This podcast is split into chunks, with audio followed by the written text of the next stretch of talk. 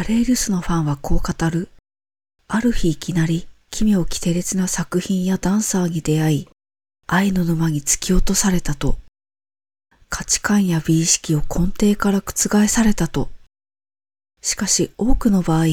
バレーリスを迎え入れる準備は、出会う前からすでに整っているのだ。ロモナド・プルスキーも決してその例外ではないだろう。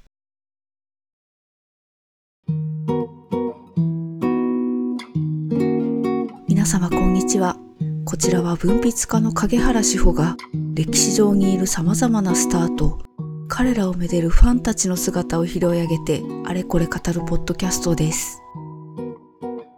先ほどのフレーズは影原志保ニジンスキーは近況で踊らない川出処方新社より61ページからの引用です。えっと、自分の文章を引用するのはちょっと気恥ずかしさがありますが、それはさておき、このポッドキャストではこれから何回かに分けて、20世紀前半に一世を風靡したバレエカンパニーであるバレエリスにドハマりしたある一女性であるロモラを歴史上のファンの一事例として紐解いていきたいと思います。まず、ちょっと名前の話をさせてください。このポッドキャスト、めでる人々の初期の回で、フランツ・リストの1842年の風刺画に描かれている最前列のファンの女性の一人をマリーちゃんと仮に呼んでいました。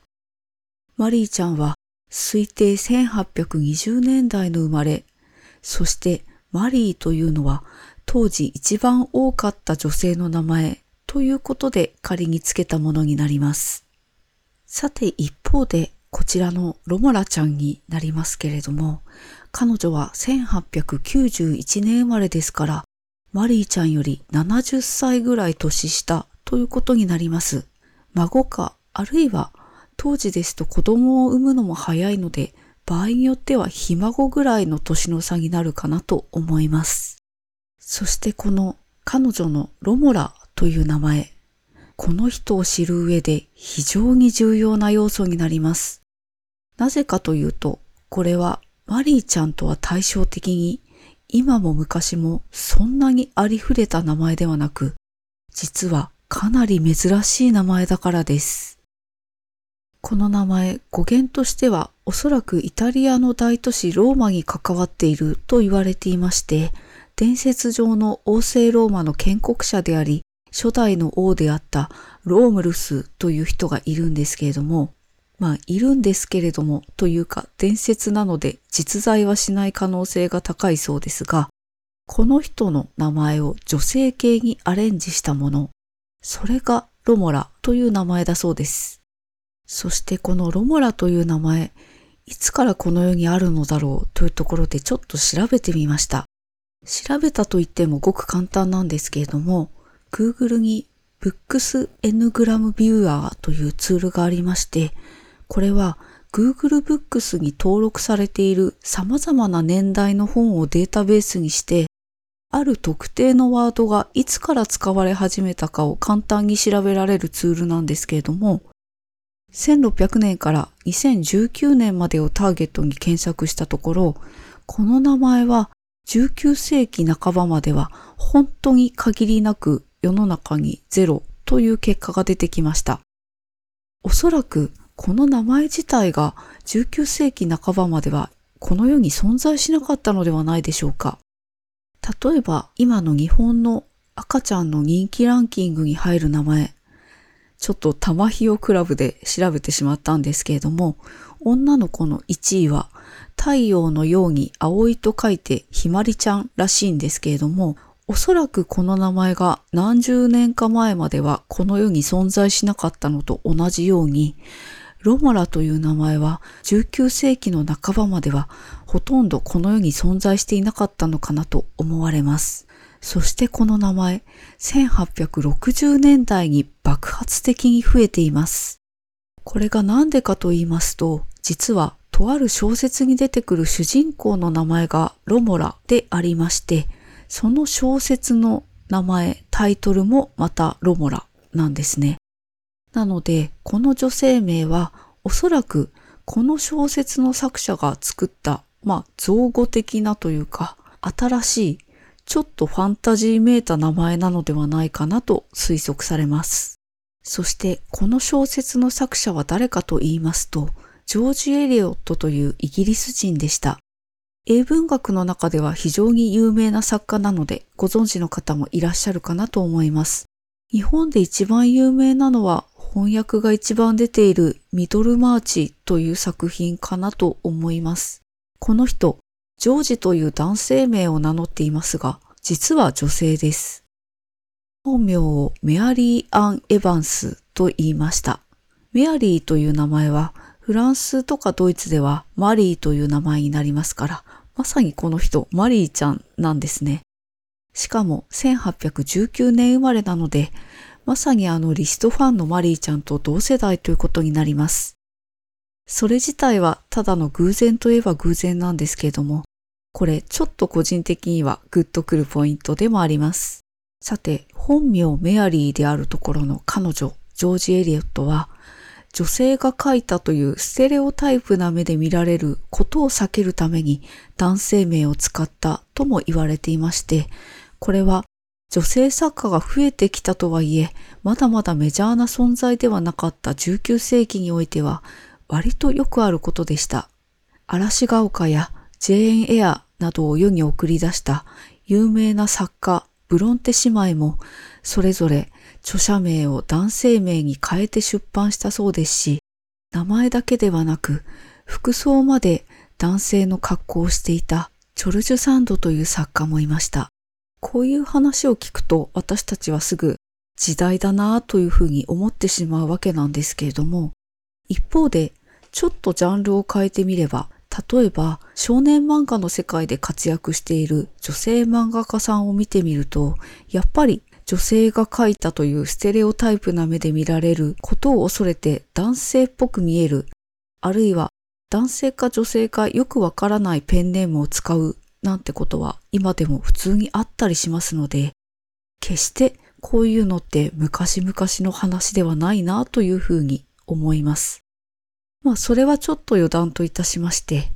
こういう才能に満ち溢れていて男性名を名乗ることを厭わない女性が生んだ小説というのがこのロモラなのです。そしてこのロモラがどういうお話かと言いますと、舞台はルネッサンス時代のイタリアの都市フィレンツェです。つまりこの小説は19世紀の人にとっての歴史小説ということになります。ロモラという人は学者さんであるお父さんのもとで育てられて、そしてとある美青年ティートとの恋愛を経て結婚するんですけれども、そのティートに最終的には裏切られる形でその家を脱出します。そして様々な苦しみや苦労の果てに貧しい人々を救済するという使命に目覚めていくという、そういう大河ロマンがこのロモラという作品です。つまりロモラという主人公は大変な賢女、賢い女性であり、また結婚生活を捨てて自ら働くという意味では、新しさを感じるタイプの自立した女性であるとも言えるわけです。で、えっ、ー、とすみません。やっとここまで話が来たという感じなんでありますけれども、こんなに長々と一ファンの女性の名前の由来の話をして一体何なんだと思われるでしょうか？実はこれが非常に重要でして、一体何かと言いますと、要するに、こういう名前を自分の娘にわざわざつけるようなタイプの親が、一体どういう親であるかという話が非常に重要なのです。間違ってもガチガチに保守的な家ではない。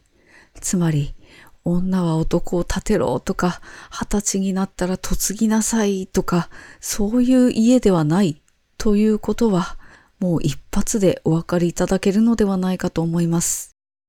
実際この1891年生まれのロモラちゃんのお家というのは、ハンガリーの伯爵の血筋を持つ貴族の家でありながら、極めてリベラルな気風の家でした。貴族の家でありながらと言いましたが、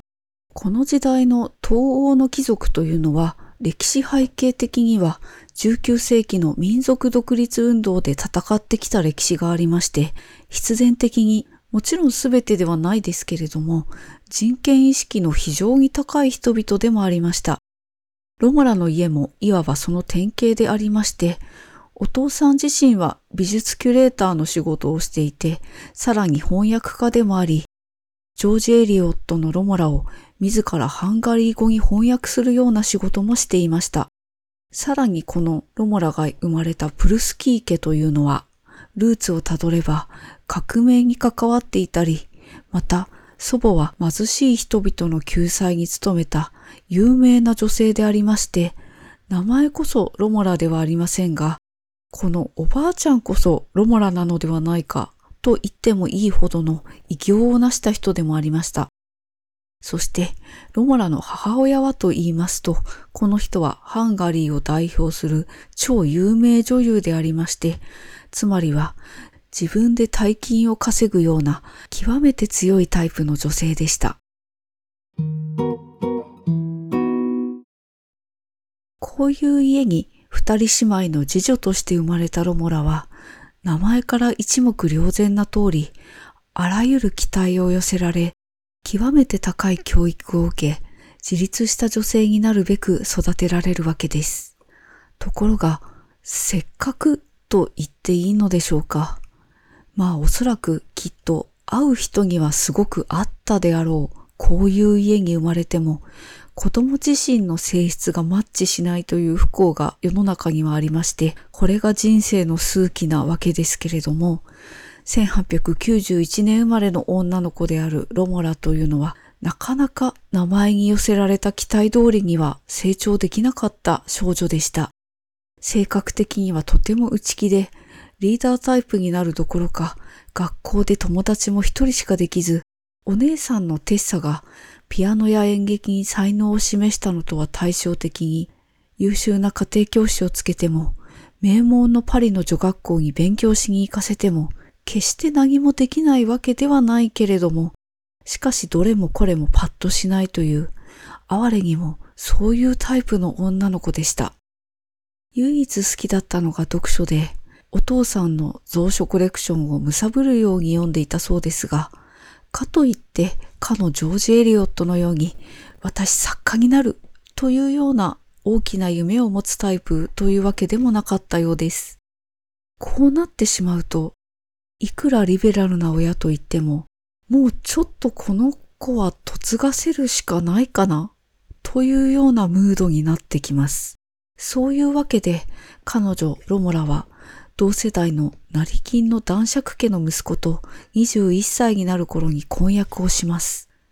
それも決して親から強制されたというような感じでもなくて、彼女自身もある種の諦めというか、まあ私ってこんなもんだよね、という割り切りでもって結婚の話を受け入れた節があります。この圧倒的に恵まれた家庭環境とそこから受けた文化的な恩恵、そしてせっかく与えられたそれらをうまく活かせなかったという負い目、それが1912年3月、バレーリュスの公演を見た瞬間に大爆発する。というのが、このロモラという女性の第二の数奇な運命。ということになるのではないでしょうか。スターにいろいろな人生があるように、ファンにもまたいろいろな人生があるということを、この人はすごくリアルに体現しているように私には思えます。ロモラは後にバレーリュスというものはルネッサンス時代に匹敵する文化革命であると語っています。ルネッサンスが舞台となった小説の主人公の名前を持つ彼女が、バレーリュスをルネッサンスに例えているのは非常に示唆的で面白いところです。そしてより突っ込んだ言い方をするならば、革命とはバレーリュスで起きただけではなく、実際には彼女の魂の内部で起きていたとも言えるのではないでしょうか。革命とはある日突然起こるものでも、外側からいきなりやってくるものでもなくて、その要因は本人自身の魂の中に、あるいは出生のルーツや成長のプロセスの中にすでに存在しているのではないかと私は考えています。冒頭の引用をもう一度繰り返させてください。バレイルスのファンはこう語る。ある日いきなり奇妙奇烈な作品やダンサーに出会い、愛の沼に突き落とされたと、価値観や美意識を根底から覆されたと、しかし多くの場合、バレイリスを迎え入れる準備は、出会う前からすでに整っているのだ。